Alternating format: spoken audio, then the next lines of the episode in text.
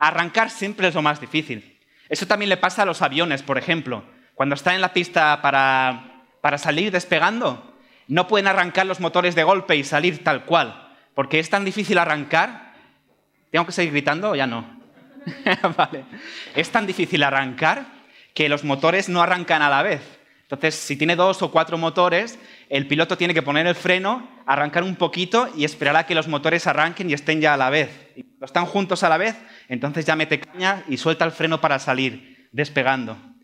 arrancar es siempre lo más difícil. Seguro que os ha pasado alguna vez un proyecto que teníais en mente, algo que queríais comenzar a hacer y nunca dabais el primer paso. Y cuando lo disteis fue todo ya mucho más fácil después. Que no quiere decir que sea fácil todo el camino, pero arrancar es quizá el paso más difícil, el paso primero. hay un, rabino eh, judío que se llama Noah Orlovek que dice que si el comienzo no es difícil, entonces quiere decir que todavía no has comenzado. No sé si estáis de acuerdo, pero generalmente suele ser así.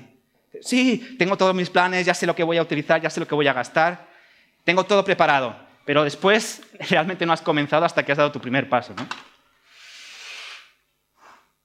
Esto es para luego.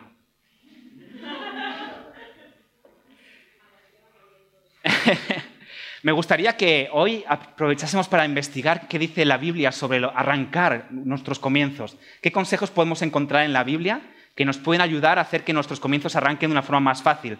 O que podamos sobrevivir al arranque, que realmente es lo difícil. Poder pasar esa primera fase en la que estamos inseguros y hay que hacer mucho esfuerzo para seguir adelante. Así que os invito a tomar nota. Vamos a ver seis puntos, seis consejos que la Biblia ofrece para arrancar nuestros proyectos. Eh, vamos a ir con ellos directamente. El primero consejo es visualiza el final y toma la actitud correcta. Eh, si uno empieza un proyecto sin saber dónde va, es muy difícil que los pasos sean adecuados o que come el camino correcto. ¿no? Fijaos lo que dice Jeremías 29. Dice, yo sé muy bien los planes que tengo para vosotros, afirma el Señor. Planes de bienestar y no de calamidad a fin de daros un futuro y una esperanza. Eh, Dios tiene ya en los planes el futuro, tiene ya el futuro para nosotros. Y nosotros en nuestros planes aquí deberíamos hacer lo mismo. No empezar sin saber dónde vamos, sino tener claro el futuro y visualizarlo continuamente. Es más un paso mental. No olvidar de visualizar el final y aceptar las circunstancias que tenemos a nuestro alrededor, que a veces nos hacen cambiar que el arranque de repente vaya hacia otro lado. Muchos proyectos que empezaron con un arranque cuando se dieron cuenta de que estaban empezando mal, cambiaron y fue el cambio del principio que les ayudó a prosperar. Hay que aceptar las circunstancias del arranque mientras visualizamos el final y tenemos que, entender qué circunstancias podemos cambiar y qué circunstancias sí que están en nuestra mano. Pues esperar porque no las podemos cambiar. Hay cosas que realmente pasan a nuestro alrededor y pues, Dios, Dios sabrá para qué, pero nosotros no lo sabemos, así que tenemos que aceptarlas. Es importante visualizar las cosas que podemos cambiar y entender cuáles no podemos cambiar para sobreponernos a ellas. Y un, buen, consejo para tener esa actitud mental de, superar las que sí podemos superar está en Salmos. Y él dice que, Dios me dio un canto nuevo para entonar, un himno de alabanza a nuestro Dios. Y muchos verán lo que él hizo y quedarán asombrados porque pondrán su confianza en el Señor. Entonces, ante esas circunstancias y ese arranque difícil, cuando intentas visualizar el final, ¿por qué no pones en práctica este salmo, que es alabar a Dios estemos donde estemos? Porque si alabamos a Dios en todo momento y ponemos nuestra confianza en Él, como dice también el libro de Salmos, es mucho más fácil seguir visualizando el futuro cuando las cosas no van mal. Y alabar y cantar, desde luego que siempre alegra el corazón, aunque todos los días no son igual de buenos, pero siempre levantarte con una sonrisa y cantando pues te ayuda, muchísimo a seguir adelante. Así que el primer punto es visualiza el final y toma la actitud correcta. El segundo punto es no vivas en tu pasado. Fijaos lo que dice Isaías, dice, no recordéis ni viváis más en las cosas del pasado. Yo voy a hacer algo nuevo y ya he empezado a hacerlo. Estoy abriendo un camino en el desierto y haré brotar ríos en la tierra seca. Eh, no es que dejes atrás el pasado y te olvides de todo lo que ha ocurrido, sino que es que no vivas en el pasado. Está bien recordar lo que hemos vivido y aprender las lecciones de lo que ha pasado atrás. Pero no tienes que revivir el pasado. Ay, si hubiera hecho esto en vez de lo otro. Ay, que me pasó esto y ahora ya no puedo, no puedo hacer tal porque me pasó esto en el pasado. No, no, no. Jeremías lo deja claro. Dice, no recordáis ni viváis en el pasado. Hay que vivir en el presente con los ojos puestos en el futuro. Y eso es fundamental para poder arrancar con éxito, porque si vives en el pasado te vas a quedar en el pasado, vas a ir marcha atrás, en vez de ir marcha adelante te va a pasar como ese cohete, que intenta arrancar pero se cae. Así que aprende del pasado. Dice, el fiel amor del Señor nunca se acaba, sus misericordias jamás terminan, grande es su fidelidad y sus misericordias son nuevas cada mañana. Cada mañana es un nuevo inicio, un nuevo comienzo que podemos empezar a vivir nuestro futuro cada día. Dice que las misericordias de Dios son nuevas cada mañana. Así que mira al futuro y no vivas en el pasado para que tu arranque sea exitoso. El tercer punto es escucha a los demás, ¿vale? Pero con cuidado, porque escuchar a los demás simplemente no es suficiente. Puedes escuchar a mucha gente, creerte todo, todo y asumirlo, y lo que te va a pasar es que habrá críticas constructivas, pero habrá críticas dañinas que te van a hacer daño y si te lo tomas todo a pecho escuchas a todo el mundo por igual, al final vas a acabar que hay gente que te dice una cosa, otros te dicen otra cosa, y luego hay gente que te intenta destruir con sus palabras. Así que escucha a todos, pero con cuidado. Apártate siempre de la negatividad. la gente no... Hay gente que critica y no ayuda. No sé si conocéis a alguna de esas personas que siempre te está criticando y esto, está mal, y esto está mal, y esto está mal, y esto está mal. Y si le preguntas, ¿y qué puedo hacer para mejorar? pues eso estaba mal, ¿no? Y no, te ayuda a mejorar, sino que simplemente todo lo que te dice es malo para ti y no te ayuda a mejorar. Eso no es sabiduría, eso no ayuda. Tienes que buscar las personas sabias, las personas que te aman de verdad, que te dicen lo bueno y te dicen lo malo, pero te lo dicen de una manera que te, que te reconforta. Mira, algunos ejemplos. Proverbios es un libro alucinante para esto. Si queréis buscar consejos sobre cómo escuchar a los demás y cómo hablar a los demás, os invito a que leáis Proverbios en casa. Fijaos lo que dice. Dice, cuando falta el consejo, fracasan los planes. Cuando abunda el consejo, prosperan. Es bueno buscar consejo en nuestros arranques, es fundamental. Es fundamental buscar consejo de los demás. Pero con cuidado de quién buscamos consejo. Porque algunas personas hacen comentarios hirientes, pero las palabras del sabio traen alivio. Si tienes esa persona en tu vida que siempre que te habla te está haciendo daño y vas a casa decepcionada y con una depresión, esa persona quizá no es buena para ti, te deberías alejarte un poquito de esos comentarios. Pero si tienes esa persona que incluso cuando te dice las cosas que están yendo mal, oye, esto tendrías que cambiar porque estás haciendo muy mal, y luego llegas a casa reconfortada diciendo, ostras, es verdad, voy a cambiar y voy a mejorar este punto que está yendo mal en mi vida. Esas personas son oro. Que abrázate a ellas porque te aman de verdad.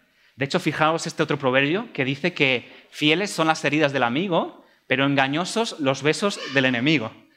Esto, cuando lo encontré, para mí es oro.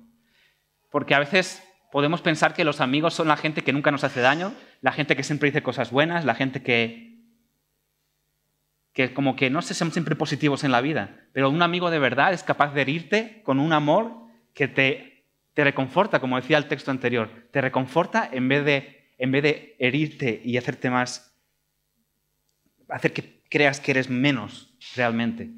Mientras que los besos del enemigo, muchas adulaciones también, gente que solo te adula, solo te adula solo te adula, realmente no te ama. Y me, acabo de acordar, bueno, no sé si has visto una película que se llama... Em,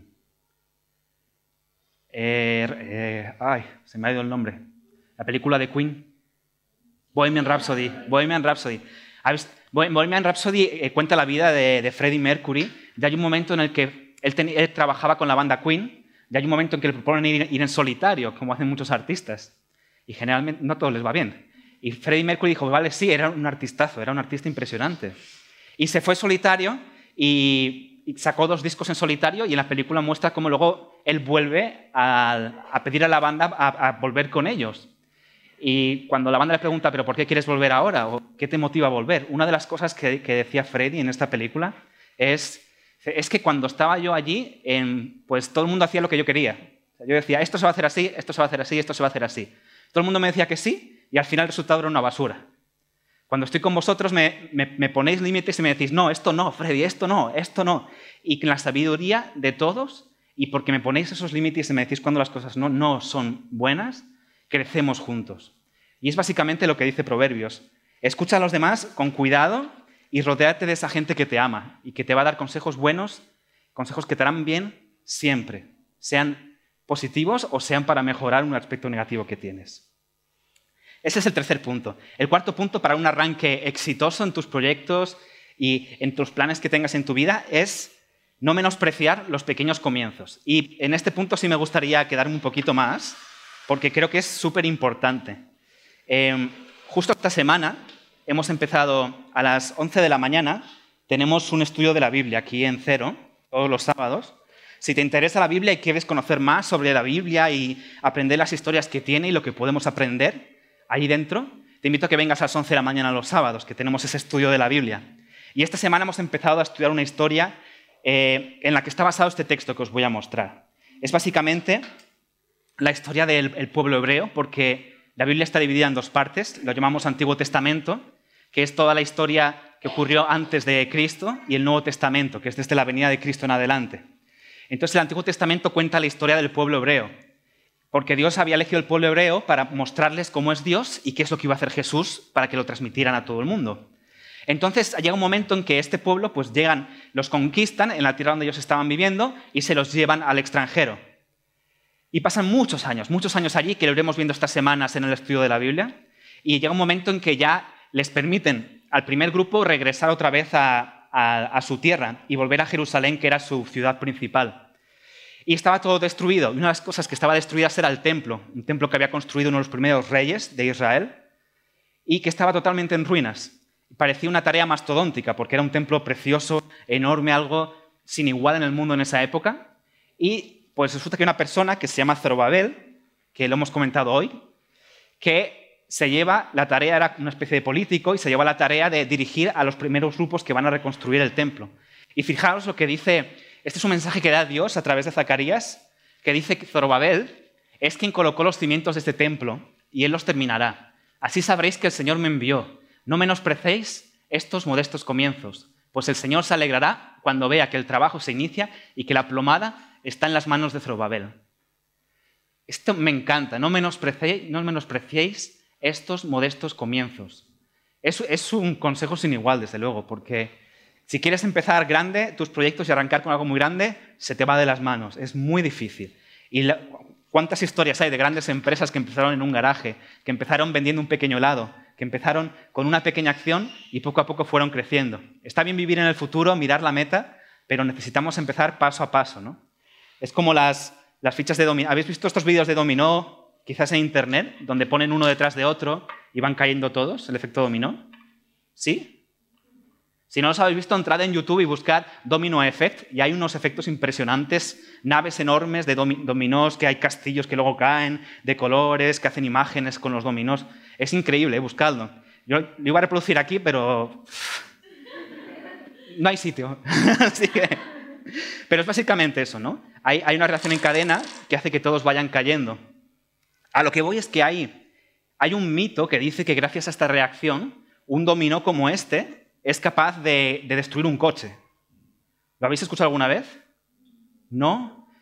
Pues dice que si este dominó le pones, en vez de poner un dominó igual de grande al lado, le pones un dominó que es un poquito más grande que él, es capaz de tirarlo. Y que si ese dominó que es un poquito más grande, le pones otro que es un poquito más grande, es capaz de tirarlo también. Entonces un dominó pequeñito puede ir tirando otro más grande, que a otro más grande, a otro más grande, y así van creciendo los dominós hasta que al final tiras un dominó enorme que es capaz de destruir un coche. Entonces quería hacer la prueba aquí a ver si funciona, pero mi coche no entra por la puerta y llamé al seguro y me dijeron que eso no lo cubrían ni de broma. Entonces, eh, os he traído un vídeo de los cazadores de mitos con Adam Savage, es un, es un crack este tío, y lo ponen a prueba a ver si es verdad que un dominó pequeñito puede destrozar un coche. Y esto es lo que hicieron ellos. ¿Se ve bien? Empezaron con un dominó chiquito y pusieron eh, cada vez más, grande, más grande, más grande, hasta que el último dominó, este de aquí, eh, pesa, pesa, más de 3 toneladas, ¿vale? 7.000 libras son como 3.100 kilos. Entonces la idea es que el pequeño tumbe a uno que es más grande, a uno que es más grande así, hasta que al final se cargue el coche, ¿vale? Eh, vamos a ver si es verdad o no. Vamos a ver el vídeo. We're in the zone. We're ready to do this. All safeties are off.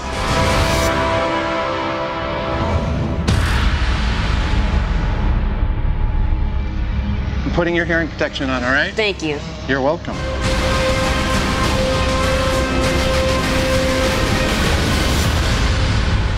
You ready? Ready. Call it in, sir. Car crush test by Domino. In three, two, one.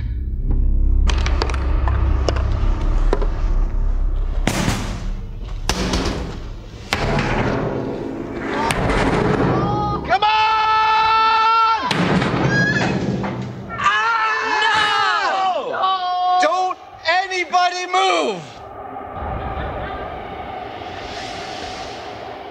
I found a tool.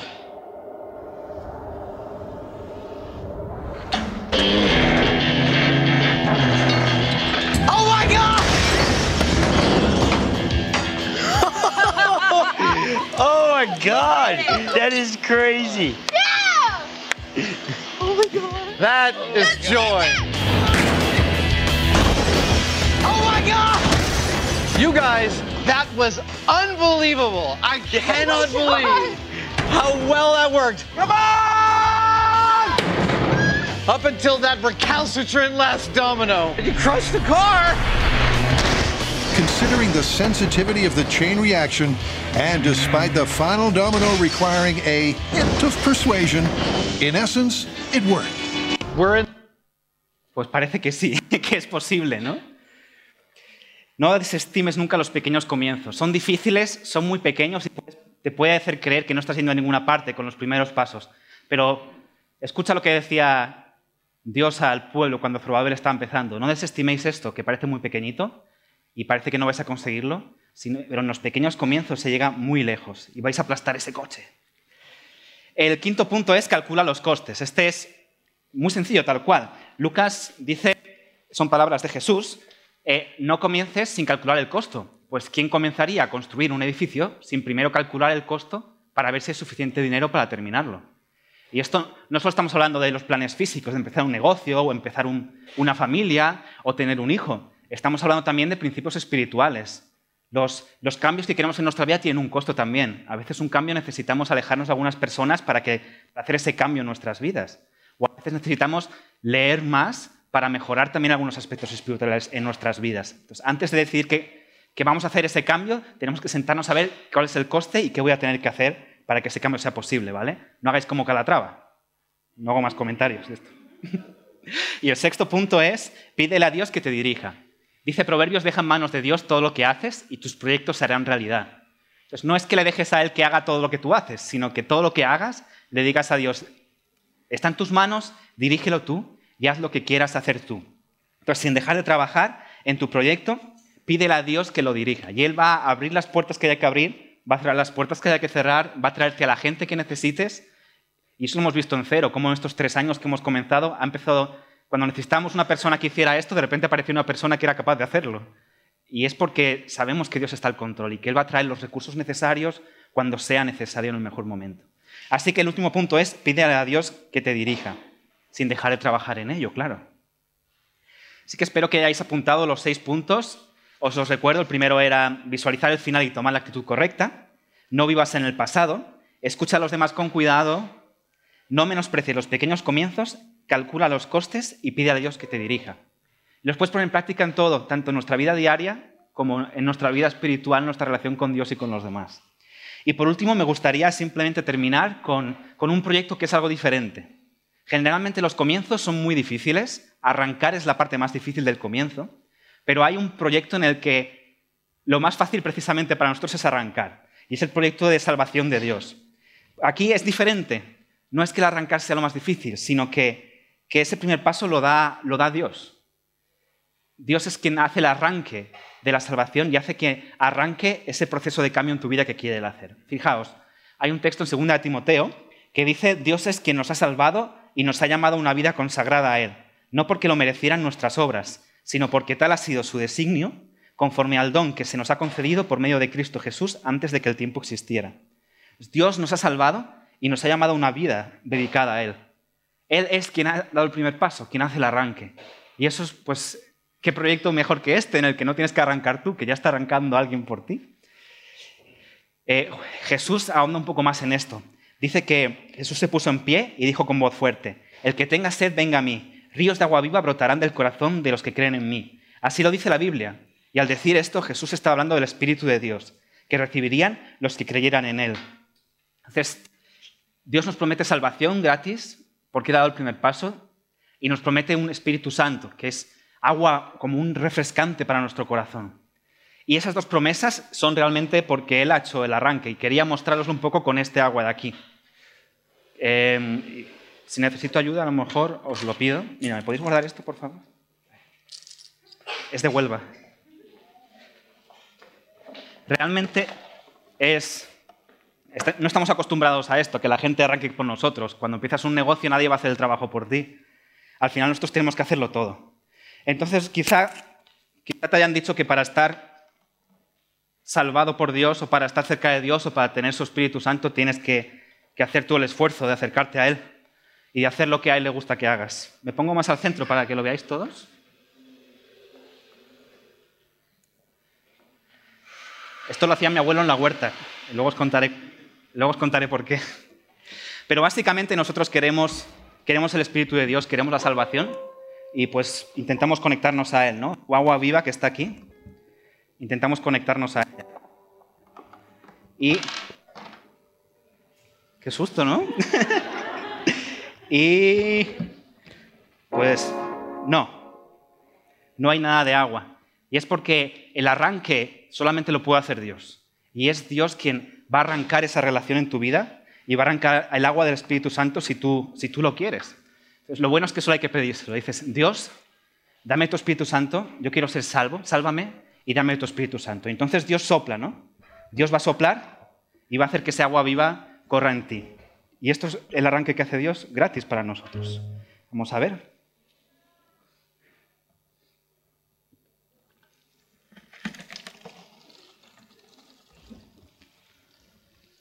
Y una vez Dios ha arrancado, ya no hay nada que lo detenga.